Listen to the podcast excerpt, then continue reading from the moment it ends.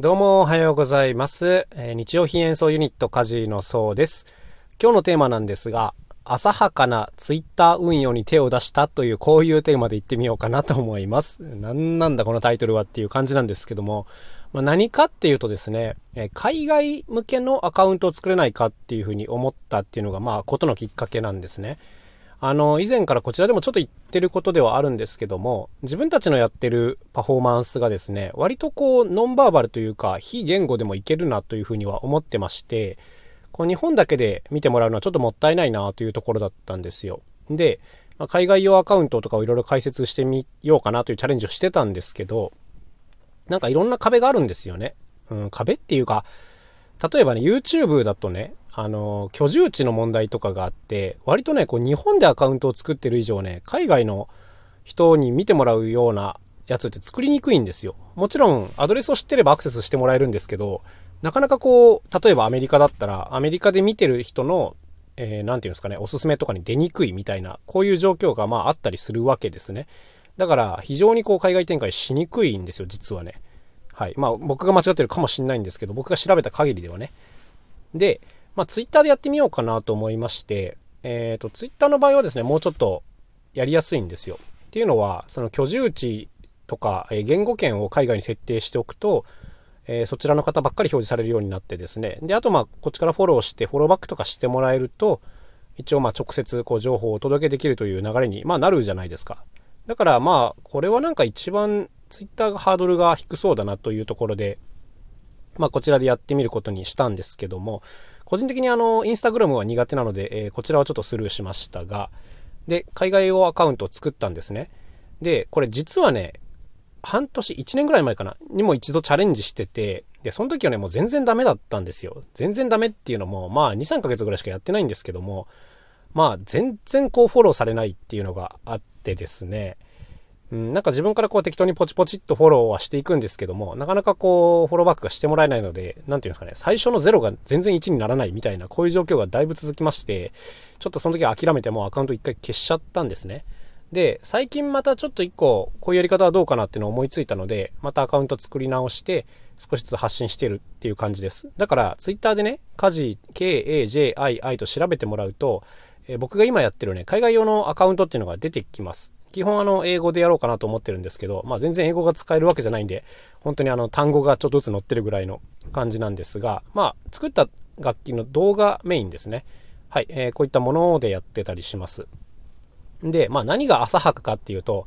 とりあえずこれはそのツイッターに限らずね、ど、何をやるときもそうだと思うんですけど、最初の0を1にするのがめっちゃ大変じゃないですか。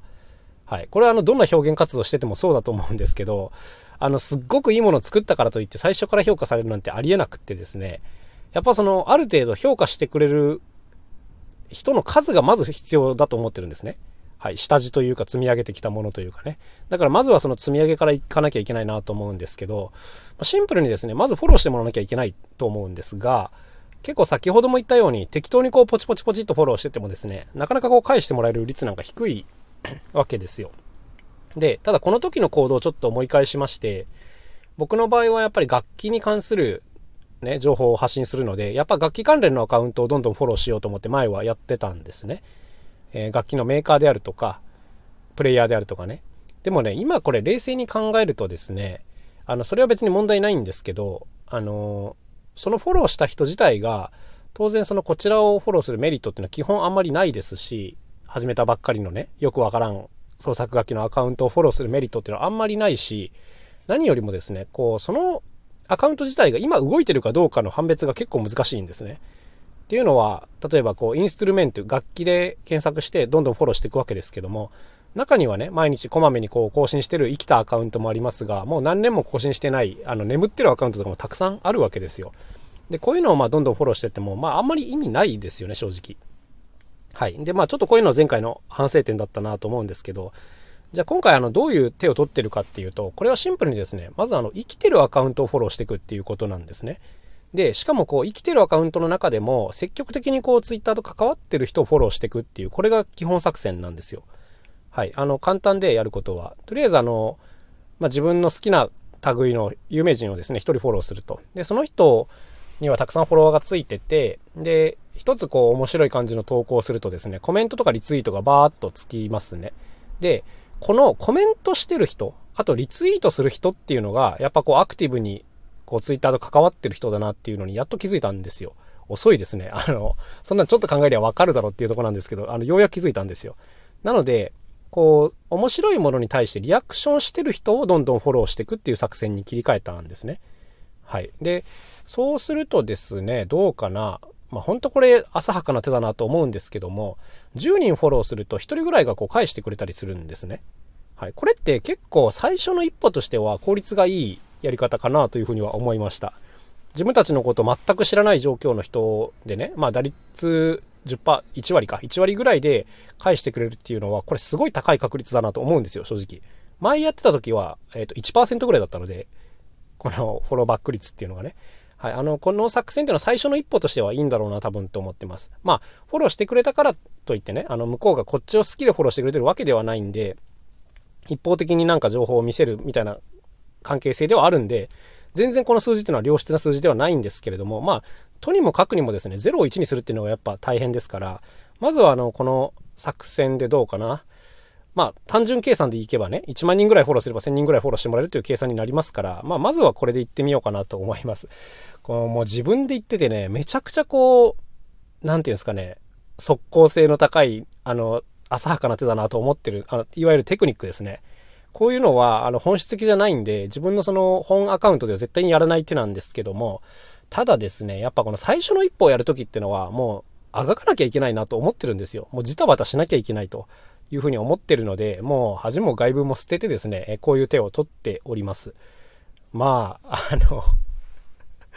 言っててね、ちょっと正直恥ずかしいとこもあるんですよ。こういうことをやってて、なんかそれってどうなのみたいなのあるじゃないですか。こういうのってね。なんですけど、やっぱそれでもやらないより全然いいと思ってるんですね。はい。海外の人に見てもらうっていうのは、やっぱあの大きなハードルがあるので、それ超えるためにはもういろんな手を取らなきゃいけないと。まあそのうちの一つだなというふうにはあの自分で自分を納得させて頑張っているというところです。だからまあたまにポチポチと動画を出しながら、えー、もう今ひたすらですね、いろんな人をフォローしてるというような状況ですね。で、これやって気づいたんですけど、あの、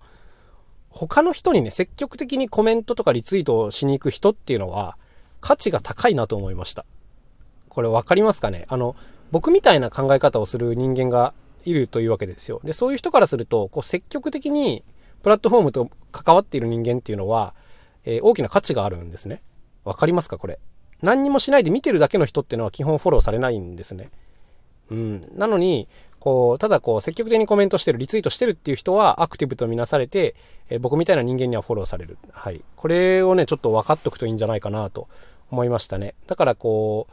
まあ、自分がね、良質なコンテンツを出していくっていうのはもちろんなんですけれども、やっぱ積極的にこう他者と関わっていくっていうのも大きな価値になるっていう、ここだなというふうに感じたので、僕はこれはむしろ本アカウントの方にですね、